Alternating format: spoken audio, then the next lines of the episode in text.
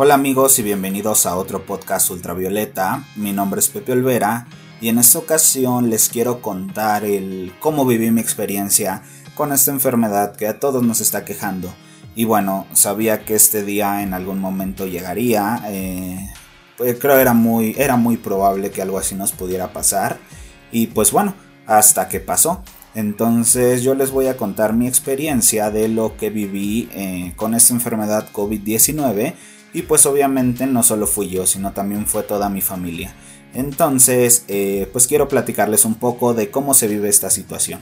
Y bueno, inicialmente para los que me siguen en TikTok, por ejemplo, que posiblemente vengas de ahí a escuchar este podcast, o simplemente los que me conocen, yo siempre les estaba diciendo, recordando constantemente, pónganse el cubrebocas, lávense las manos, usen gel antibacterial, no salgan a espacios cerrados con mucha gente, y pues bueno, eh, al parecer eh, estuvimos casi un año así.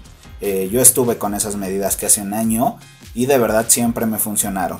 El problema aquí es que no empecé yo a estar enfermo, sino uno de mis familiares. Entonces, pues bueno, de ahí vino el contagio. No es que yo no me haya cuidado, sino que la situación pues me alcanzó de otra manera. Me alcanzó por parte de un familiar y bueno, en esas situaciones cuando vives en la misma casa con la persona que empieza a contagiarse, pues es muy difícil que le puedas huir a eso. Por lo mismo, o sea, porque comparten los mismos espacios, comparten los mismos cubiertos, la misma comida, entonces pues bueno, eh, si llega por esa situación, pues ya no hay mucho que podamos hacer.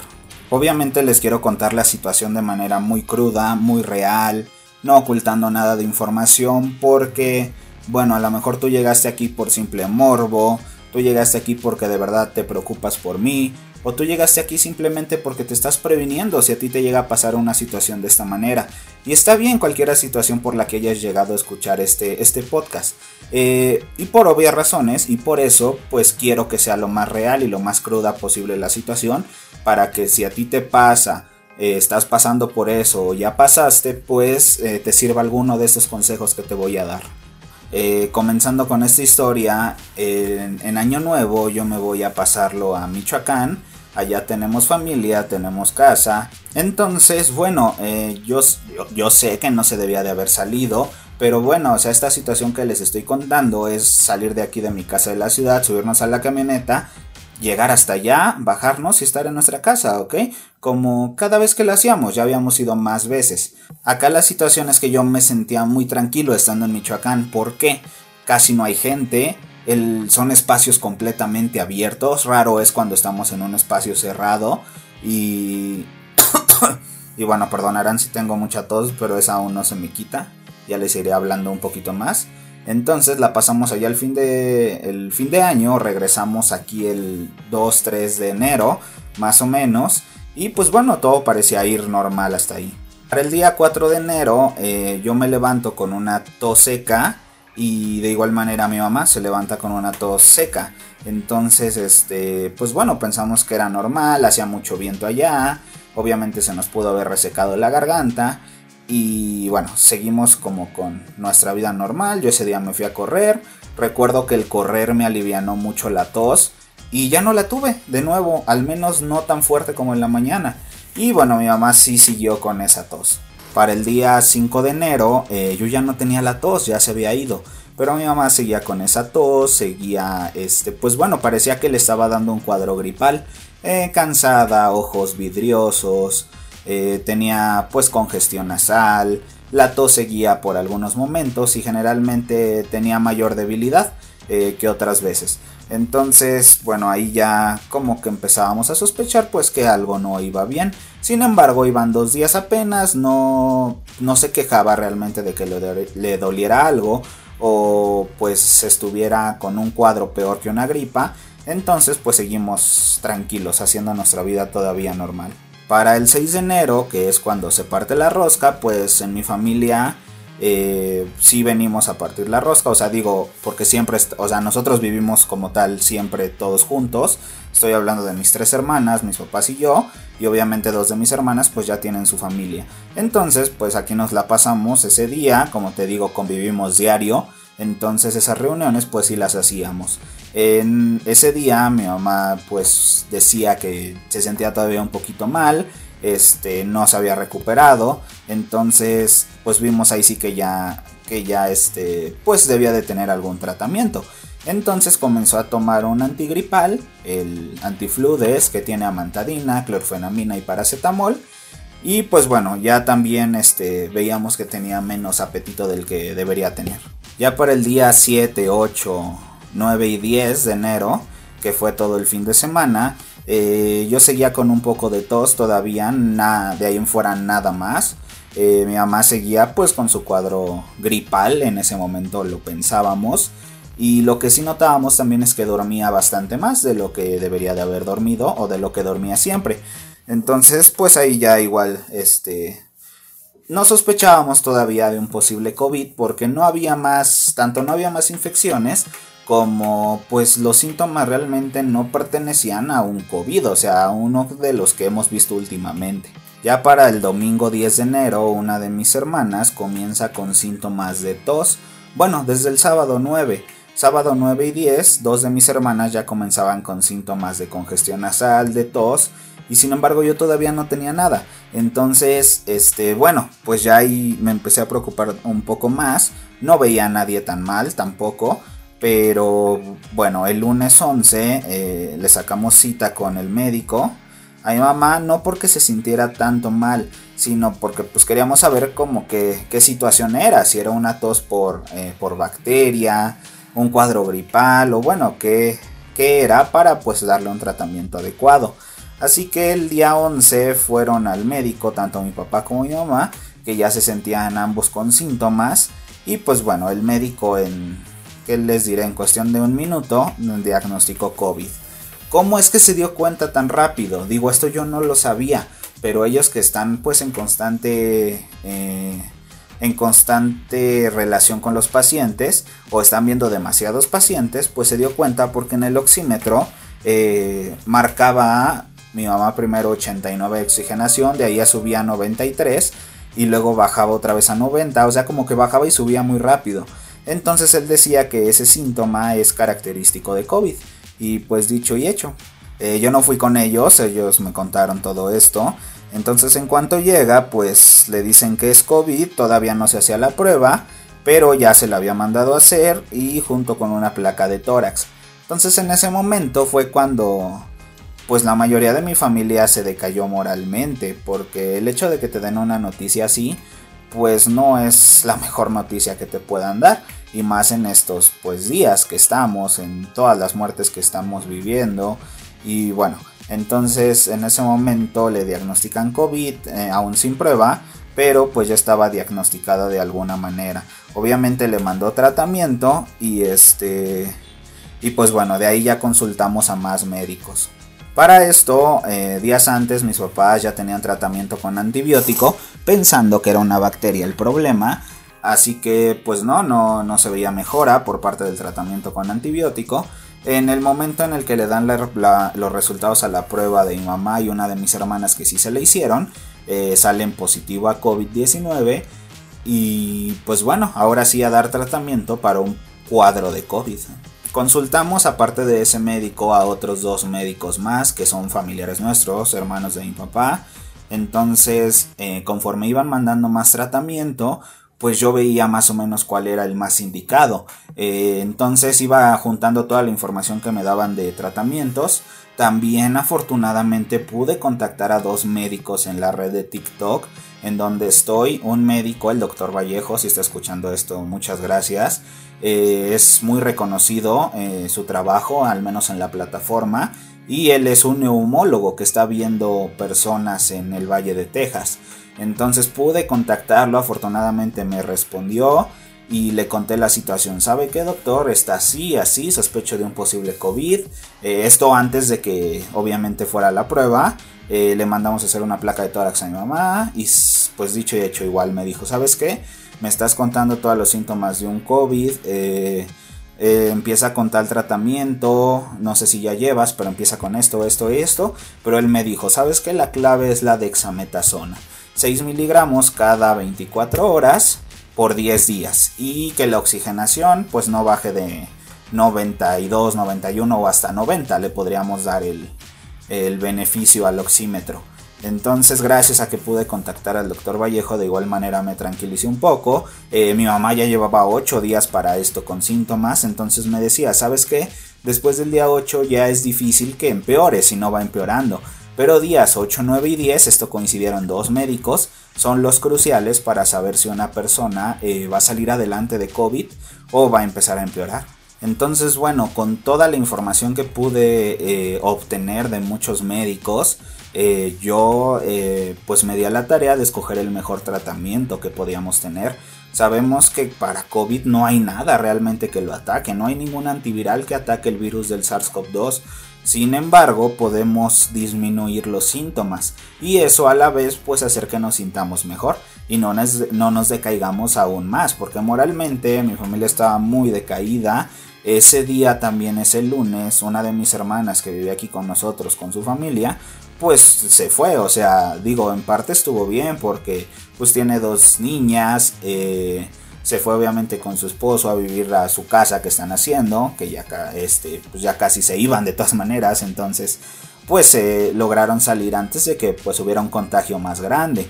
Digo, para este día yo ya presentaba síntomas de debilidad, un día me desperté muy cansado, con frío, entonces yo dije, no, pues ya, o sea, también ya estoy contagiado, una de mis hermanas de igual manera ya estaba con síntomas o otra de mis hermanas que vive y ella ya vive aparte pero estuvo conviviendo aquí con nosotros pues empezó con síntomas también su esposo eh, sus hijos también. Entonces bueno pues hizo un completo contagiadero aquí adentro y al menos una de mis hermanas pudo salir a, a pues a resguardarse a otro lugar Así que bueno, el tratamiento, que posiblemente también es algo que quieras escuchar, que nos funcionó más a nosotros, se basó completamente en sintomatología. Nada para atacar al virus. Eh, obviamente porque no hay nada. Entonces en algún momento prescribían ivermectina, citromicina, cosas que realmente no servían para el virus.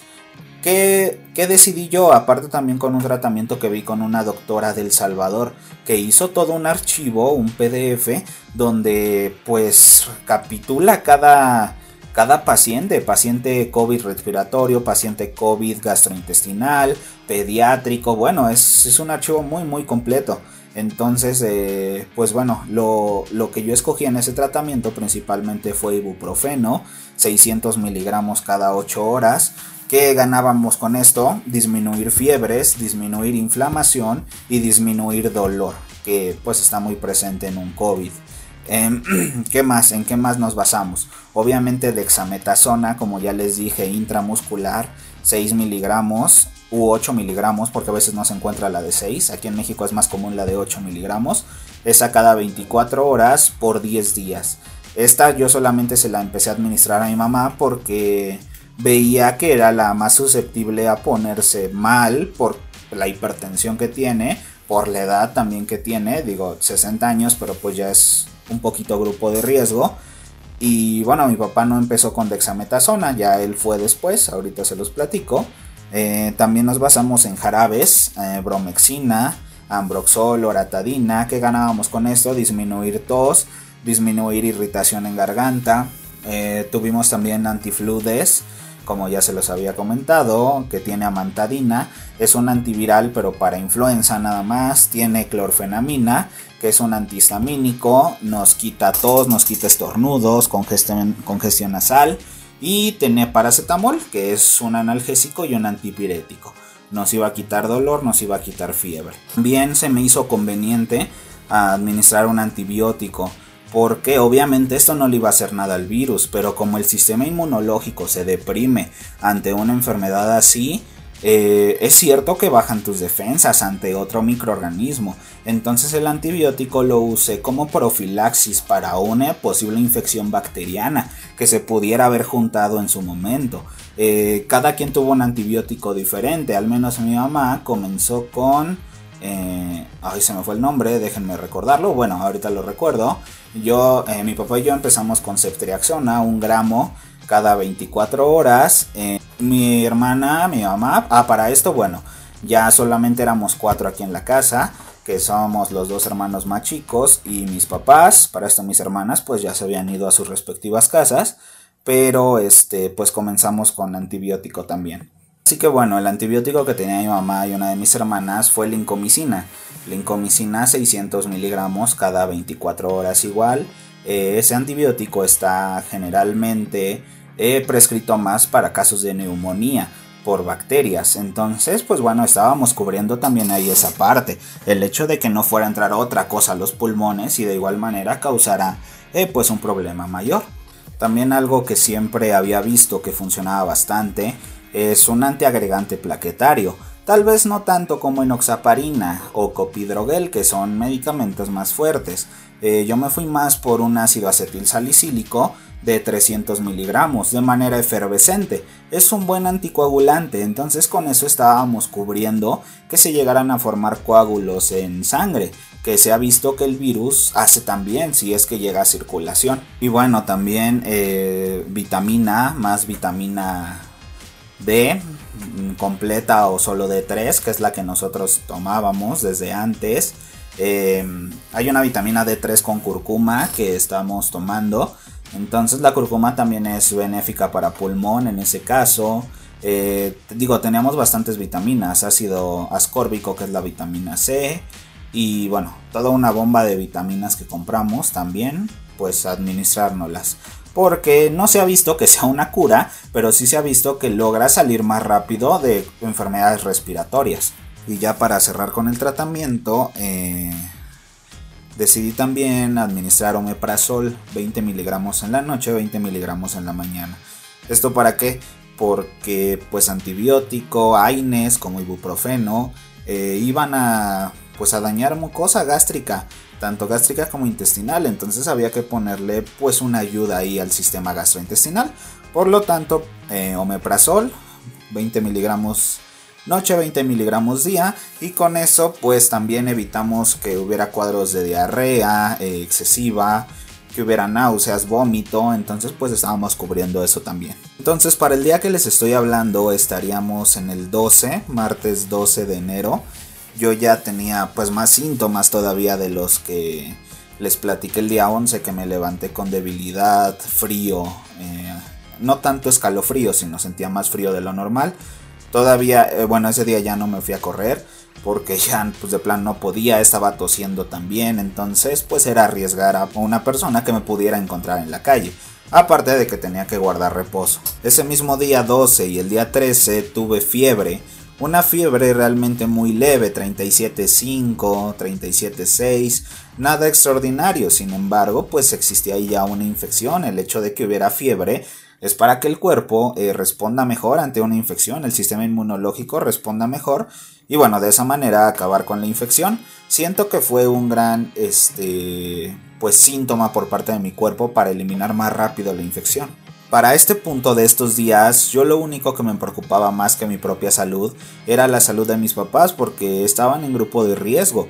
Entonces, pues no podía eh, descuidar en algún momento su salud. Eh, yo estaba viendo que realmente estaban evolucionando bien. Sí, había tos, había debilidad, había disminución de hambre por parte de todos. Como les digo, la moral estaba muy baja. Y aparte, pues de estar siempre en familia todos juntos, unidos, eh, solamente pues quedamos los cuatro aquí, no hablábamos mucho. Si nos preguntábamos algo era para saber cómo estábamos de salud, cuánto habíamos oxigenado, qué temperatura teníamos, si habíamos dormido bien en la noche. Entonces eran nuestras pláticas. Eh, al principio pues no le avisamos a nadie. Difícilmente alguien marcaba, alguien preguntaba, alguien mandaba un mensaje.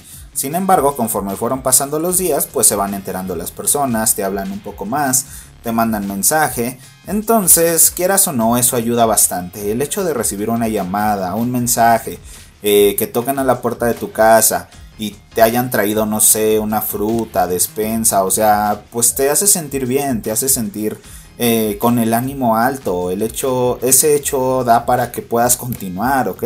Que la, que la moral no se deteriore todavía más. Ya para el día 14, que fue jueves, 14 de enero, yo veía ya una gran recuperación por parte de nosotros. Eh, fueron dos días, yo creo que lo más difícil sí fue entre el lunes y el miércoles. fueron días difíciles, eh, no es una bonita situación.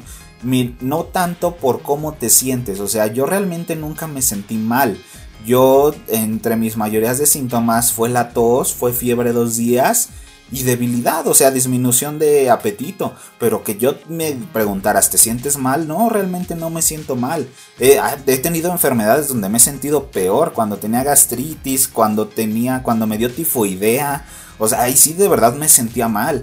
En este caso no, o sea, fue un COVID realmente leve. Yo lo consideraría entre leve y moderado no llegando tanto a moderado, pero sí en esa clasificación. Yo también no veía que mi familia se sintiera mal, si acaso una de mis hermanas que sí le dolía el cuerpo, la cabeza, ok, ahí sí había un dolor, pero en mi caso yo no tenía ningún dolor. Entonces, mis papás también no presentaban dolores. Eso me animó mucho también. O sea, eso hizo que no decayera completamente mi ánimo, porque yo veía que fue una enfermedad de realmente leve la que nos tocó. También algo que me animó mucho es que la oxigenación jamás nos bajó abajo de 92, de 91, que creo que fue el día que mi mamá o mi papá no me... Mi mamá fue el día que la tuvo más baja, en 91, pero eso también me animaba, o sea, yo con eso eh, podía ver que la infección no había llegado a pulmón, se había quedado en garganta. Entonces, este, pues también me animó mucho el hecho de que también no yo no llegara a sistema gastrointestinal, que a mí esas enfermedades me, me tiran completamente, me dejan en cama, eh, pues no, no pasó afortunadamente. Ya para el día 15 eh, yo me empecé a sentir mejor, pasaron los síntomas de falta de apetito, me dio más hambre el día 15, ya llevábamos 12 días contagiados, eh, me aumenta el apetito, sigo con tos y me viene un mareo aparte. Eh, los mareos a veces eran comunes que me pasaran. Aquí regresaron. Pero un mareo muy leve, no tanto como para, no sé, que me causara náusea, ni tanto para que me cayera, o sea, que no pudiera estar de pie. Entonces, pues también tuve esos síntomas. Y pues bueno, eso fue el día 15. Ya para el día 16 eh, ya me sentía bien, o sea, recuperado. ¿Cuál fue el problema del día 16? Que ese día perdí el olfato. Y yo sentía que ya no lo iba a perder, porque, o sea, en el periodo que estuve peor, pues no, nunca perdí el gusto ni el olfato. Sí estaban disminuidos, eso sí, pero nunca los perdí. Y el día 16 pierdo el olfato, a 13 días de haberme contagiado. O más bien de empezar con los síntomas, 13 días de empezar con los síntomas. Perder el olfato realmente no me importó tanto, o sea, dije, bueno, ¿qué tan malo puede ser no leer ahorita? No, realmente no lo veía nada de malo, mientras yo me siguiera sintiendo mejor mientras mi familia y mis papás se siguieran sintiendo mejor, eso daba igual. O sea, porque ya por el día 17, 18 ya me sentí muchísimo mejor. O sea, yo ya el día 18 ya podría decir que fue este lunes que yo ya estaba completamente recuperado. Sin embargo, lo que sí me persiste todavía es la tos. Ya mi familia en estos momentos se siente muy bien, todos los veo recuperados, nuestros signos están bien entonces, eh, pues yo puedo decir que tuvimos mucha suerte al habernos contagiado con un eh, con una variante o una cepa que no fue nada letal. Eso sí, fue muy contagiosa porque salimos muchísimos contagiados. Eh, lo que sí no fue fue para nada letal. Entonces, pues yo agradezco bastante, llámese a Dios, el universo, la vida o lo que sea que esté allá afuera pero yo le agradezco bastante que tuvimos una infección eh, de leve a moderada. No, espero que no haya grandes secuelas, porque obviamente puede haber secuelas, que espero que no sean significativas. Y pues bueno, yo sí estoy muy agradecido por esa parte. Eh, mientras sea más contagioso un virus, una bacteria, tiende a ser menos letal porque le interesa estar más en su hospedero. Entonces así es como nos pasó a nosotros. Lo feo de esta enfermedad no es el cómo te sientes, al menos en nuestro caso. Lo feo de esta enfermedad es no saber qué va a pasar el día de mañana. Si alguien se va a poner malo, si alguien se va a poner peor, si alguien no se va a parar de la cama, si alguien le va a bajar su oxigenación, si alguien va a necesitar un oxígeno ya como tal para que pueda vivir. Entonces eso es lo feo, o sea, el que no sabes qué pasará mañana. Y bueno, también hay que ver que como tal nunca nos pusimos mal, o sea, hay que agradecer eso. Eh, como te digo, es la incongruencia de no saber qué va a pasar. Sin embargo, yo cada día que me despertaba o cada día que me iba a dormir, pues tachaba un día en el calendario. Y yo ahí veía que un día más que despertáramos era un día más que le ganábamos al COVID, o sea que superábamos ese tipo de enfermedad. También esas dos semanas yo me ausenté completamente de cada red social. A mí me gustaba mucho, o sea, ustedes saben que me gusta subir videos, me gusta estar compartiendo tontería y media. Pero esas dos semanas yo sí me quise ausentar, o sea, dije, no me voy a estresar con cosas que pasen fuera de, aquí. Voy a darle completamente mi atención y mi energía a lo que estamos viviendo ahorita. Y bueno, me la pasaba viendo películas, me la pasaba eh, los últimos días sí ya me daban ganas de venir a jugar Xbox, por ejemplo. Pero los primeros días yo me la pasaba viendo películas. Y veía películas de aliens, del universo. Eso no sé, de alguna manera me tranquilizaba. Me tranquilizaba tal vez el pensar que nuestros problemas son nada, son nada comparado con todo lo que está allá afuera. O lo que puede estar allá afuera. Entonces de alguna manera me tranquilizaba. Algo que también hay que les quiero contar es que yo nunca dejé de dar clases. Yo me estoy dedicando a dar clases ahorita, entonces, y yo digo desafortunadamente, en esta situación me llegaron muchísimas clases. Digo desafortunadamente porque pues no podía hablar como tal, o sea, ahorita me estoy aguantando demasiadas ganas de toser. Yo estoy tosiendo a cada rato. Ahora imagínense dando una clase de 2-3 horas seguidas. Es difícil. Eh, un día de hecho le dije a mi grupo, ¿saben qué? De plano no puedo dar la clase. O sea, no me siento capaz de estar hablando tanto tiempo, no estoy con el ánimo de transmitirles un tema, que eso también es sumamente importante, entonces pues hasta aquí le dejamos.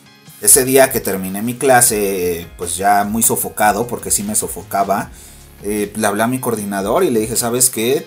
Tengo un cuadro de COVID junto con mi familia, por esta semana yo no voy a dar clase.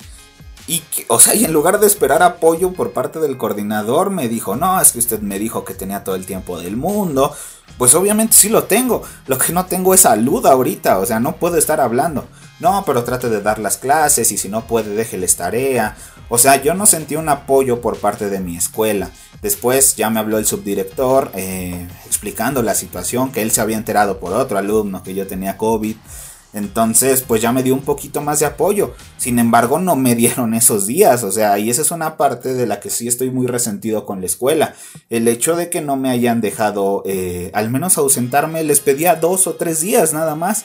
Entonces, pues sí hay muy mal por parte de la escuela. Y se los tengo guardado ahí. Por algún problema que llegue a tener, les voy a sacar ese problema. Y en algún momento tal vez ya retirarme de esa escuela. Porque no sentí ningún apoyo por parte de ellos.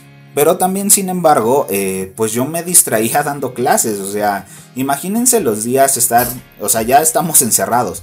Pero imagínense los días sentirse realmente solo porque estás también aislado.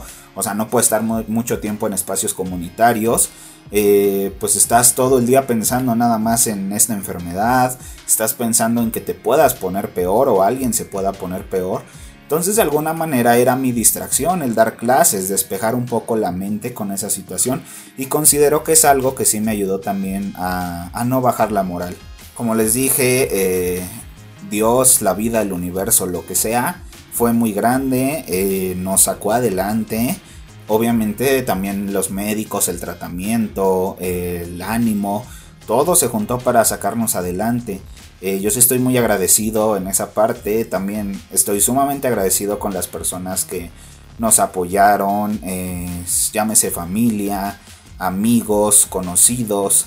Eh, como les digo, recibir un mensaje, una llamada es muy, es muy reconfortante. Te sube los ánimos, te hace ver que no estás solo.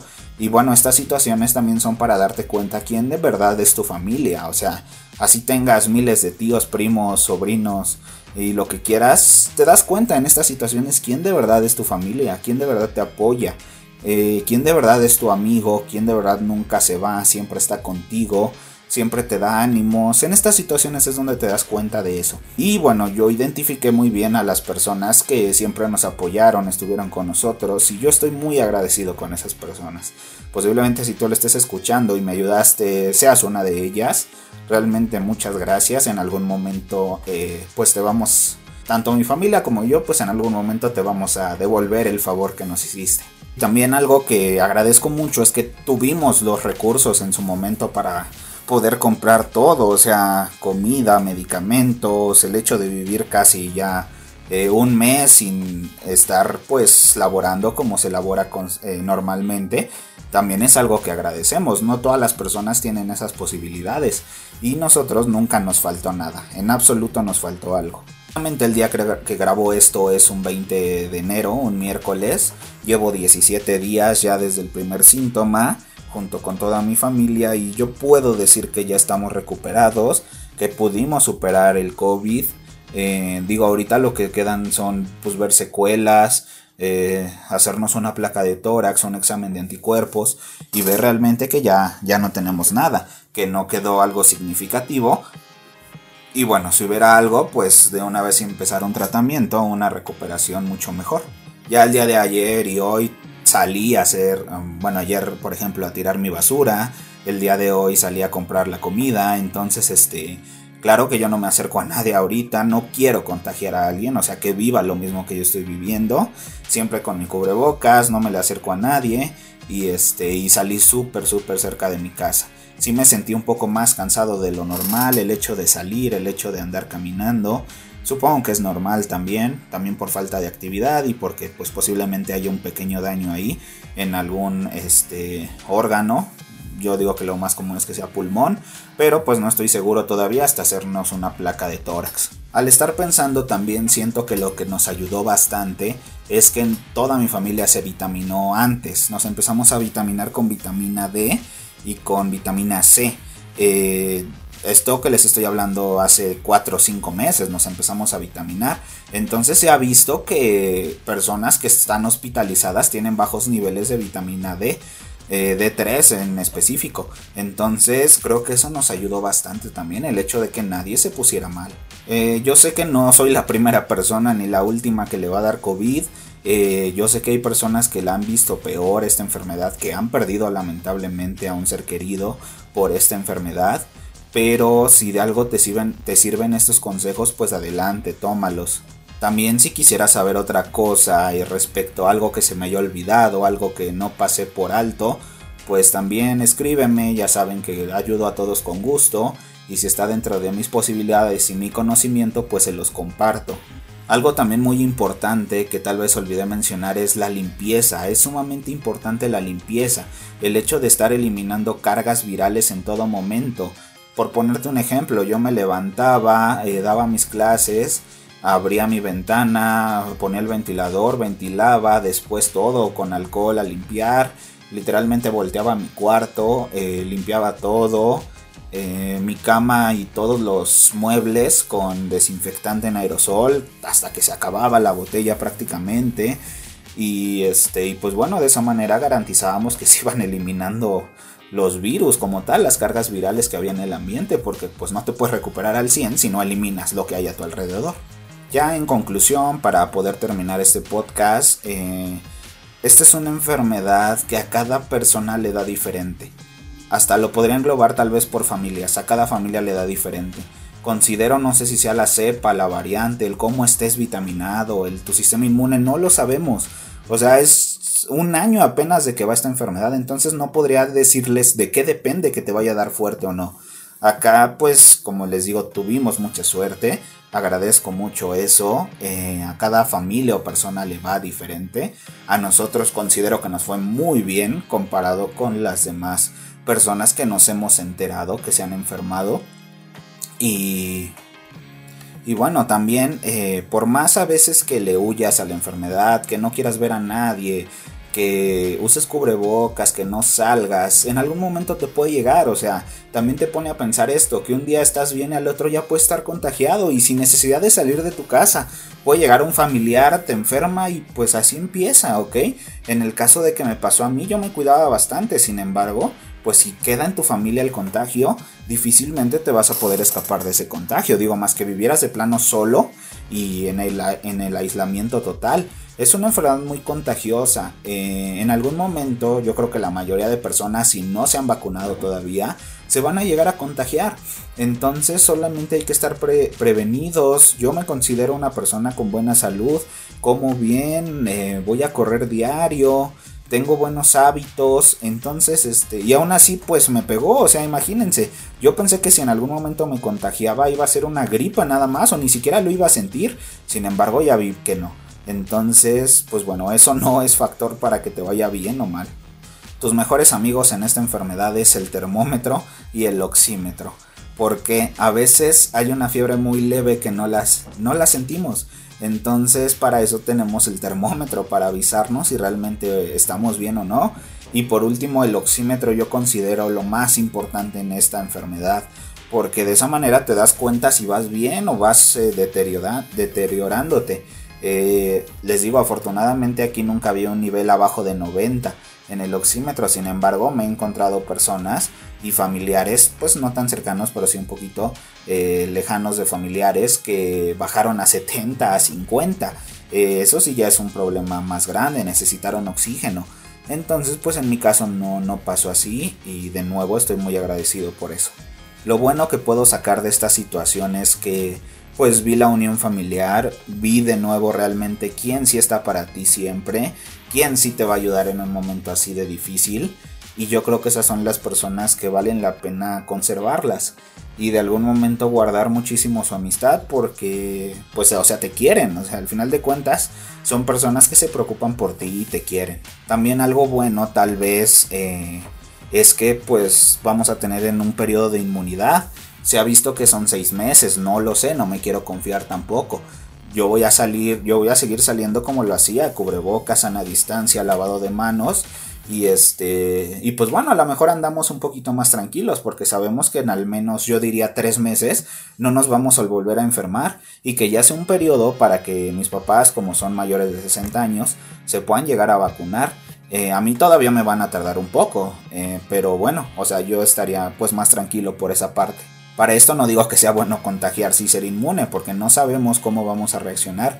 Pero ustedes pues síganse protegiendo. Si no te ha dado COVID, síguete protegiendo.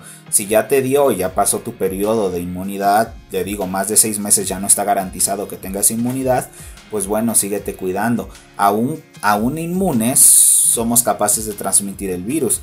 Entonces, pues no hay que, no hay que jugarle por esa parte. Yo siempre respeté esta enfermedad, siempre respeté este virus.